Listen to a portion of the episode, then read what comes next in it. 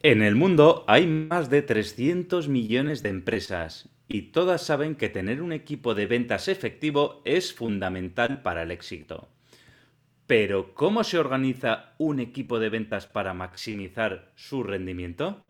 En el episodio de hoy exploraremos diferentes estructuras de ventas de los equipos y daremos consejos prácticos sobre cómo implementar la estructura adecuada para tu negocio.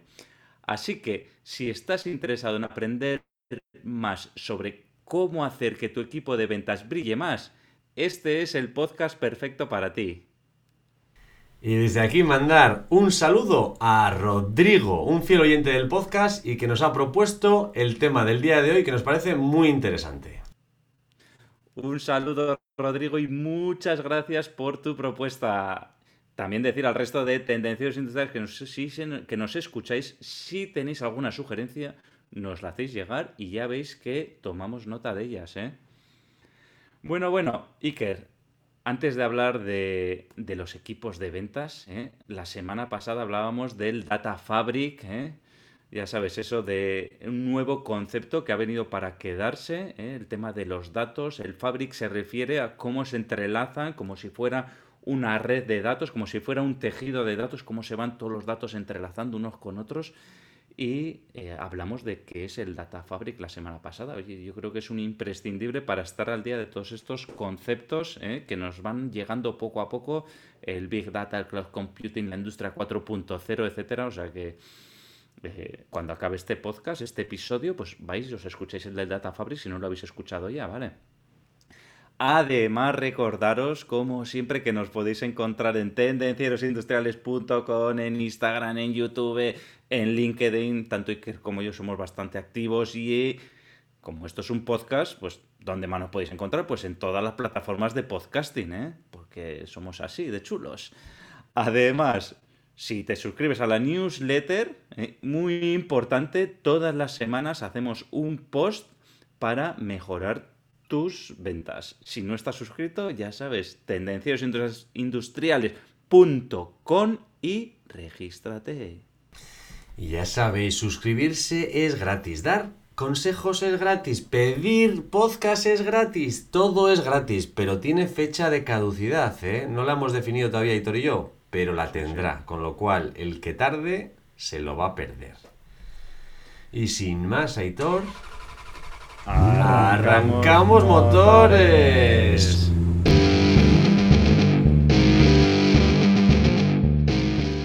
Tendencieros industriales.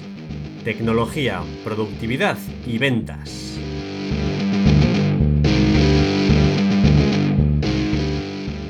Hoy ya hemos adelantado que vamos a hablar del tema de Rodrigo y es cuál es la estructura ideal de nuestro equipo de ventas. ¿Cómo organizamos nuestro equipo de ventas para triunfar en el mercado? Entonces, bueno, antes de empezar con el tema, ¿cuál es la importancia de un equipo de ventas? No? Pues un equipo de ventas es fundamental en cualquier negocio, ya que es el encargado de promocionar y vender los productos o servicios de la empresa. Un equipo de ventas eficiente puede ser la clave para el éxito y la supervivencia de una empresa, ya que es a través de las ventas como se generan los ingresos necesarios para mantener y expandir el negocio. Un equipo de ventas también puede ser una herramienta valiosa para conocer mejor a los clientes, entender las necesidades y preferencias, lo que puede ayudar a la empresa a mejorar sus productos y servicios y aumentar la satisfacción de los clientes y la lealtad. Además, el equipo de ventas pues, puede ayudar a establecer relaciones duraderas, puede y debe, con los clientes y fomentar la fidelización de lo mismo, de los mismos. Entonces, bueno, ya sabemos que es muy importante tener un equipo de ventas, pero de cuál es el tamaño. ¿Qué, tamaño es el ideal? Pues bueno, el tamaño de un equipo de ventas puede depender de muchos factores, tales como pueden ser el tamaño y el tipo de empresa, el alcance geográfico de la empresa, el nivel de la demanda de los productos o servicios que ofrece y, por ejemplo, la complejidad de los mismos, entre otras cosas. Y además, sí quiero añadir que todas las empresas tienen equipo de ventas. ¿eh? Hasta Amazon, que decimos, yo compro en Amazon y no tiene... Sí, Amazon también tiene un equipo de ventas, lo que pasa es que igual no se dirige a ti ¿eh? como consumidor final, pero también tiene equipo de ventas. Y, y, todo esto del tamaño del equipo de ventas, pues qué hay que decir, ¿no? Pues que, por ejemplo, que una empresa con una gran gama de productos y servicios y que además vende internacionalmente, pues tendrá un tamaño de un equipo de ventas grande. Y no es lo mismo que un taller pequeño o una empresa pequeña que trabaja en un mercado más local, que su eh, gama de productos es mucho más pequeña, pues ahí ese tipo de empresa pues tendrá un equipo de ventas más pequeños, ¿vale? También es posible pues eh, que necesites un tamaño de equipo de ventas más grandes cuando tienes unos clientes que requieren eh, más de tus, de tus servicios, de tu conocimiento, que si es un, si tus servicios, pues son más sencillos. ¿vale? No es lo mismo vender tornillos que vender equipamiento altamente tecnológico. Pues para altamente tecnológico normalmente necesitarás un equipo de ventas más grande. En general, el tamaño de un equipo de ventas debe ser lo suficientemente grande como para cumplir con las metas de ventas de la empresa y atender adecuadamente a los clientes. Muy importante. Pero, pero, también tiene que ser lo suficientemente pequeño como para ser eficiente y rentable para la empresa. Entonces aquí hay que buscar, ¿no? cuanto más grande atiendo mejor a los clientes, pero soy menos rentable. Cuanto más pequeño, soy más eficiente, pero eh, mis clientes igual están peor atendidos y el alcance que puedo tener para llegar a nuevos clientes es menor también. Con lo cual igual limito el crecimiento si lo tengo demasiado pequeño. Por lo tanto, el tamaño ideal del equipo de ventas, pues ya veis, depende de muchísimos factores y puede variar de una manera muy grande, pues de una empresa a otra, depende del tipo de empresa que sea, claro. Es bastante obvio, Aitor, pero cuando hablamos de estructura de ventas, hablamos de que tenemos más de un vendedor, porque si tenemos un vendedor no tenemos una estructura, pero vamos a dejarlo claro por si acaso. A partir de dos vendedores es cuando podemos empezar a pensar cómo organizarnos. Si tenemos uno, pues atenderá todo y ya está.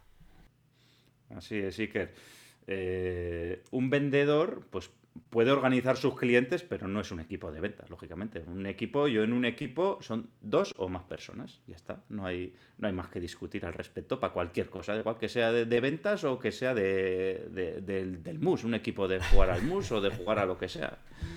Entonces, para saber ¿Cuál es el mejor equipo de ventas? Pues bueno, vamos a ver cómo se pueden clasificar o qué tipos de estructuras nos podemos encontrar, ¿vale? Y a ver, dinos cuáles son los, los, tipos de organizaciones más comunes para los equipos de ventas. Pues por ejemplo pueden ser estos siguientes que vamos a comentar. El, el, clásico, por territorio. Pues en este tipo de organización el equipo de ventas se divide en diferentes territorios geográficos. Se define un territorio geográfico y una persona de ese equipo atiende a esa geografía, dentro de esa geografía. Otra opción es por producto o servicio. Bueno, en este tipo de organización pues la empresa se organiza por producto o servicio que se está vendiendo. Cada miembro se especializa. Entonces no es a nivel regional, sino que es a nivel global, pero se vende un producto concreto. Cada vendedor vende un producto o servicio concreto. O una gama de productos o servicios concretos. Por canal de venta. En esta organización, pues el equipo de venta se se divide por diferentes grupos de venta, de canal de venta que se esté usando, ¿no? Pues puede ser a través de minoristas, mayoristas, distribuidores, canal online, bueno, distintos. Y luego puede ser también por tipo de cliente o por tipo de segmento o por, bueno, por tipo de, definitivo de cliente. En este tipo de organización de ventas, el equipo se, se, divide en diferentes grupos de acuerdo al cliente o tipos de cliente. Puede ser grandes cuentas, puede ser clientes que atienden un segmento, puede ser, bueno, una agrupación de clientes. Bueno, es muy importante tener en cuenta que cada tipo de organización pues tiene sus propias ventajas y desventajas como vamos a ver a continuación, ¿vale? Y el tipo de organización adecuado va a depender de las necesidades y las características de la empresa y del equipo de ventas que tengamos, ¿vale? Entonces, oye, pues cuanto mayor sea el equipo de ventas que tengamos, pues podremos hacer diferentes organizaciones.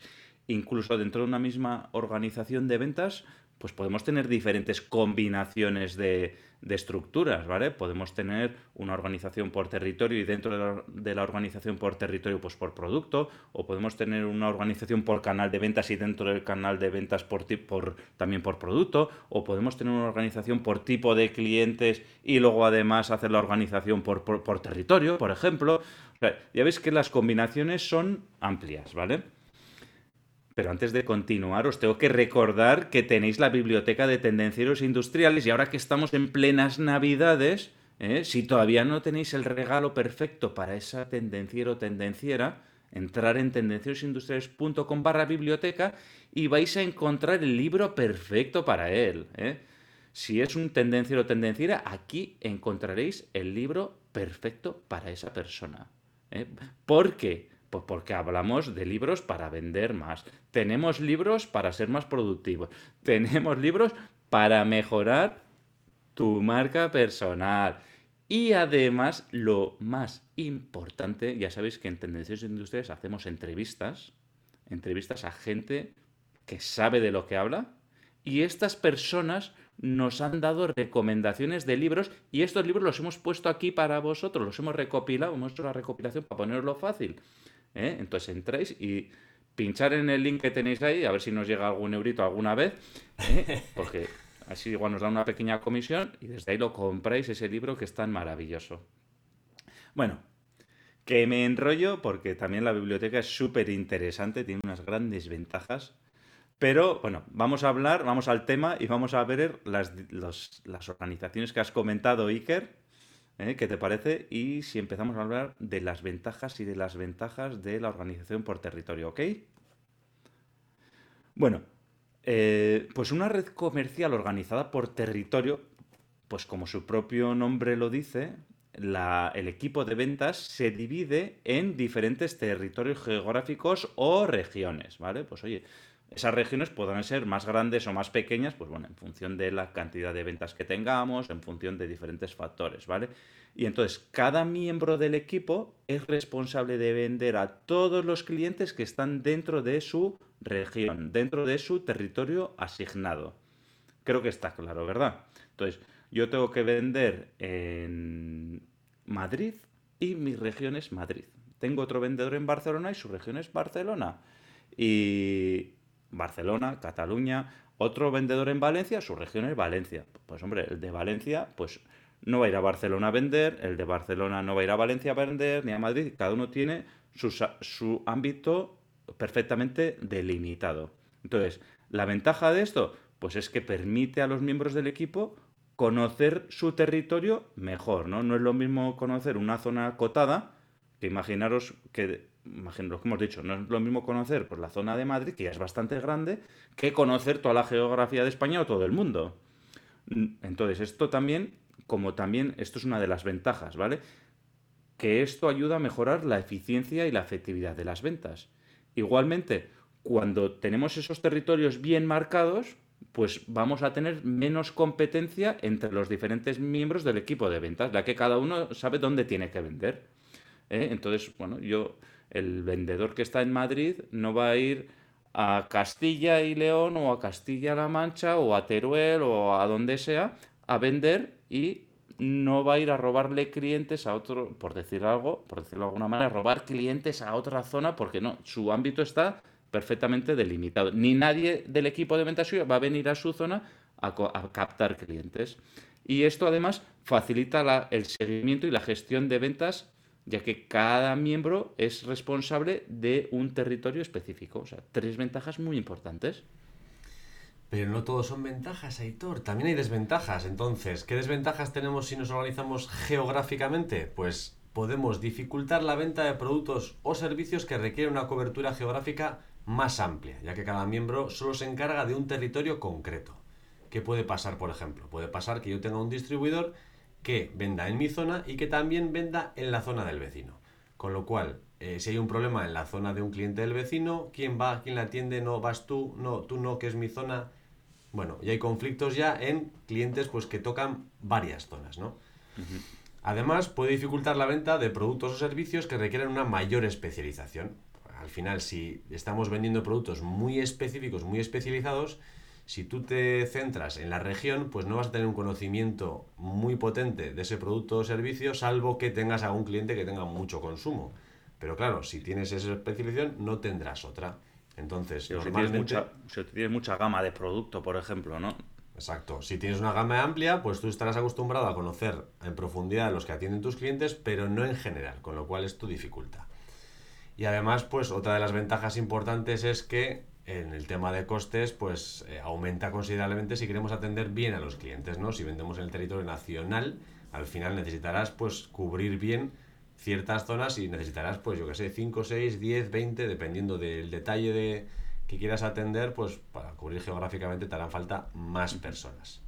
Entonces, la organización por territorio puede ser una opción adecuada para empresas con clientes distribuidos geográficamente y para minimizar la competencia entre los miembros del equipo de ventas. Esto queda en general bastante bien definido.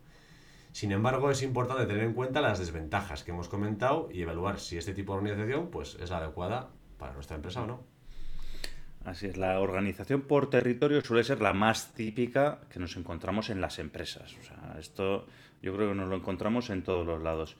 Sin embargo, pues bueno, como hemos dicho antes, existen otro tipo de organizaciones, como es la organización de la red comercial por tipo de producto o de servicio, en la cual pues los equipos de venta pues se diferencian, se diferencian en diferentes grupos en base a ello. Entonces, imaginaos que yo tengo diferentes productos, diferentes gamas de productos, ¿vale? Pues que toco esto, que toco lo otro, que, que tengo máquinas, que tengo consumibles, que tengo no sé qué, que vendo este tipo de servicio, que vendo este otro tipo de servicio que es diferente y además los clientes son diferentes. Entonces, creo que se entiende, ¿no? Entonces, puedo tener, en, lugar de tener un, una persona que atienda una región y me lleve los diferentes servicios que tengo, pues puedo tener cinco personas ¿eh? o una persona por cada tipo de, de, producto o de servicio que atienda una red más grande, pero que atienda solo las necesidades de ese producto o servicio. Entonces, yo soy el vendedor del servicio A. Yo soy el vendedor del servicio B. Entonces, ¿qué, ¿qué ventajas tiene de ser el vendedor del servicio A? Pues que te permite especializarte más en ese producto. Entonces, cuando te especializas más, mejoras la eficiencia, mejoras el conocimiento, mejoras la facilidad de vender ese producto o servicio al cliente final. ¿Vale? Se entiende, ¿no? Como yo tengo más conocimiento de este producto, es más fácil que lo venda que otro que tiene un conocimiento más general. Facilita el seguimiento y la gestión de las ventas, porque, porque yo me encargo eh, de este producto y entonces tengo que hacer foco en este producto, ¿no? Entonces, eh, es más fácil, facilita eso, el hacer foco, facilita el seguimiento y el encargarse de ese producto específico. Y en este producto tengo que vender más cuando el regional, con vender más en total, pues ya le va bien. ¿eh? No tiene que hacer foco en vender, pero el que va por producto, pues hace foco en eso y permite aumentar las ventas en ese producto foco. Y en términos de costes, pues puede ser más eficiente porque probablemente no sea necesario contratar a tantos miembros del equipo de ventas como en una distribución regional. Como hemos dicho antes, pues también hay desventajas, ¿no? ¿Y qué desventajas tenemos si organizamos por producto o servicio? Pues puede dificultar la venta de productos o servicios que requieran una mayor cobertura geográfica. ¿Por qué? Pues cada miembro se encarga de un producto o servicio concreto y entonces no puede atender a clientes fuera de ese producto o servicio. Entonces, perdemos, digamos, la cobertura de otro tipo de clientes que no tienen ese servicio. Entonces, pues bueno, geográficamente lo podríamos hacer mejor, por producto en este caso peor. Puede haber pérdida de oportunidades en clientes que ya vendemos al no tener conocimiento suficiente de otros productos. Yo voy a este cliente con mi producto porque soy el amo en este producto y lo conozco hasta el dedillo, pero si me pregunta del primo de mi producto, pues no tengo conocimiento suficiente y el cliente puede quedarse como, ostras, vienes aquí a ofrecerme tu mega producto que es buenísimo y del otro no tienes ni idea. Entonces puede ser, pues bueno, un problema. ¿Y qué otro problema, qué otra desventaja tenemos? Pues que genera una mayor competencia entre los miembros del equipo de ventas, porque cada uno va a su aire y puede pasar que haya varios comerciales que atiendan al mismo cliente con diferentes tecnologías para una misma aplicación y cada uno dentro de la misma empresa defender su propia tecnología. Y eso lo he visto yo en alguna empresa en la cual van diferentes comerciales a la misma empresa, de la misma empresa, claro, o sea, vamos a ver si me aclaro una empresa comercial, una empresa comercial va con dos comerciales al mismo cliente y cada comercial tiene una tecnología distinta y cada uno apuesta por la suya aunque esté en la misma empresa. ¿Por qué? Porque los objetivos de cada uno son diferentes. Entonces, esto es muy contradictorio y muy peligroso en esos casos. Entonces, la organización por producto puede ser una opción adecuada para empresas con una amplia gama de productos o servicios para maximizar, la eficiencia del equipo. Sin embargo, es importante tener en cuenta las desventajas que hemos comentado y evaluar si esto cubre bien nuestro mercado. Bueno, esta organización está muy bien, ¿eh? lo que hemos dicho, cuando tienes muchos servicios diferentes entre ellos, oye, el especializarse. Además, ¿qué otros tipos de organización nos encontramos en un equipo de ventas? Pues bueno, el de por canal de ventas. Este también es un típico ¿eh? que nos vamos a encontrar. Entonces, una red organizada por canal de ventas es el tipo de organización en el que el equipo de ventas se divide en diferentes grupos de acuerdo al canal de ventas utilizado. Entonces, para que quede claro, os voy a dar unos ejemplos de canales de ventas. Por ejemplo, la venta directa. Esto es cuando, por ejemplo, en business to business, en empresa a empresa, pues una empresa vende directamente a otra empresa. ¿eh? El, vendedor llama al comprador y, oye, pues ¿cuánto quieres? Te los vendo, ¿vale? Eh, otro canal de ventas que podemos tener es el minorista. El minorista se refiere cuando es un business to consumer, cuando es un B2C, ¿vale? Entonces, en este caso, la empresa hace la venta a tiendas, hace la venta a establecimientos comerciales y estos son los que se encargan de vender al público en general, al consumidor final. ¿eh? Pues todas las tiendas que nos podemos conocer donde compramos en nuestro día a día para productos de uso personal, ¿vale? El canal de distribución. Este también es muy habitual en el, en el, mundo B2B, en el mundo business to business, mercado a mercado, ¿no? O empresa a empresa. En este caso, pues eh, la empresa vendedora tiene una red de distribuidores que venden a otras empresas. Sería como el canal minorista, pero a nivel B2B. Y esos distribuidores son los que se encargan de revender ese producto a otras empresas y hacen de puramente de intermediarios. Y, pues bueno, otros canales de ventas que podemos tener, pues, por ejemplo, el canal de venta online, que se realiza a través de, la página web nuestra, o que lo hacemos a través de un canal de, un marketplace, o bueno, podemos tener diferentes otros tipos, pero estos diría yo a grosso modo que serían así los canales más reconocibles por todos. Sí, estos son los más reconocibles. Existen otros muchos también que son mezcla o mixto de esto que hemos comentado. Pero es importante que elijamos bien según el tipo de producto o servicio que estemos vendiendo y al público a lo que estemos dirigiendo. Es muy importante elegir el canal de venta adecuado para cada empresa, para cada producto o servicio en particular, teniendo en cuenta las características de nuestro producto, del mercado, del público objetivo. Entonces, bueno, vamos a entrar a comentar algunas de las ventajas de este tipo de organización. Eh, la primera de las ventajas es que permite a los miembros del equipo de ventas especializarse en un determinado canal. Entonces mejoramos la eficiencia y la efectividad si estamos centrados. Si yo me centro en el canal online, pues sé que hacer las acciones que tengo que hacer para el canal online y entonces, pues bueno, lo tengo claro, ¿no? Es una manera eficiente y efectiva de organizar las ventas. ¿Qué más también podemos hacerlo? Pues como hemos comentado antes, este también permite el fácil seguimiento de la gestión de las ventas, porque cada miembro se encarga de un canal. Entonces las ventas de ese canal van ahí. Entonces es muy fácil monitorizar esas ventas y saber las acciones que estamos haciendo pues tienen repercusión o no. Y esta es importante en el caso de empresas con una, digamos, infraestructura pequeña dentro del equipo de ventas, de una estructura pequeña, es más eficiente en términos de costos, ya que no es necesario tener tanta gente, porque no hay tantos canales posibles en general en todas las empresas, con lo cual, pues con un equipo más pequeño puedes cubrir mejor todo el mercado. Pues sí, Esto además, imagínate tú que eres un vendedor y te tienes que encargar de la venta online. Te tienes que cargar de la venta directa, te tienes que cargar de ir a visitar los distribuidores para la venta en directa. Pues esto es una locura, la verdad. ¿eh? Entonces, bueno, en esos casos, pues es muy eficiente este tipo de estructura comercial. Pero, como hemos dicho en, todas las ocasiones, ¿eh? tiene no es solo todo lo que reluce y también tiene sus desventajas. ¿eh?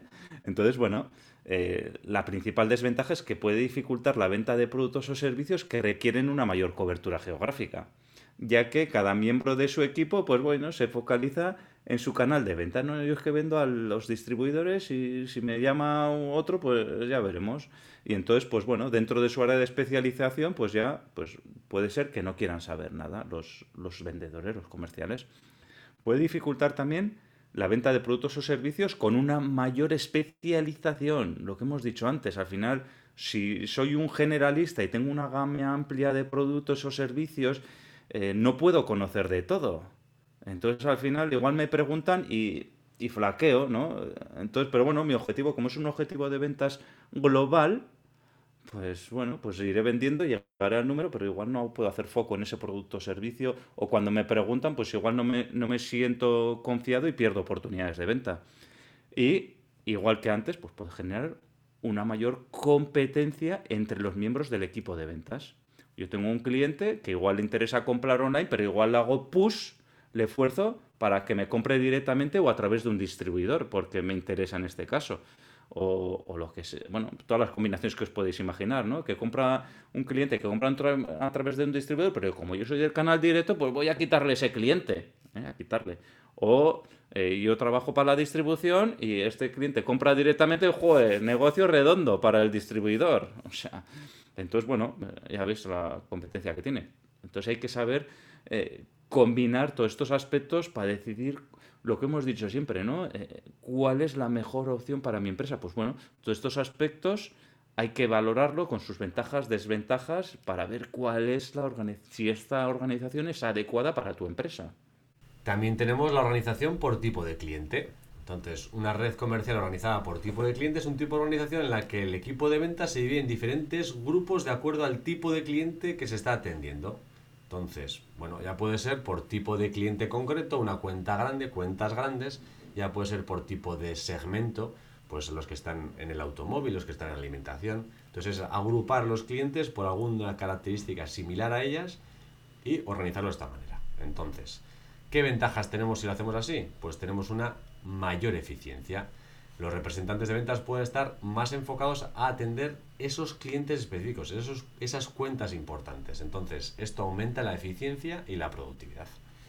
¿Qué más tendremos? Tendremos un mayor conocimiento de ese cliente, porque si atendemos pues varias cuentas del mismo cliente, al final ese cliente tiene la misma estrategia venda en un sitio que venda en el otro. Entonces, los comerciales que trabajan con ese tipo de clientes concretos conocen mucho más las necesidades y preferencias y estrategia de esa empresa, con lo cual pueden mejorar la calidad del servicio de ese cliente.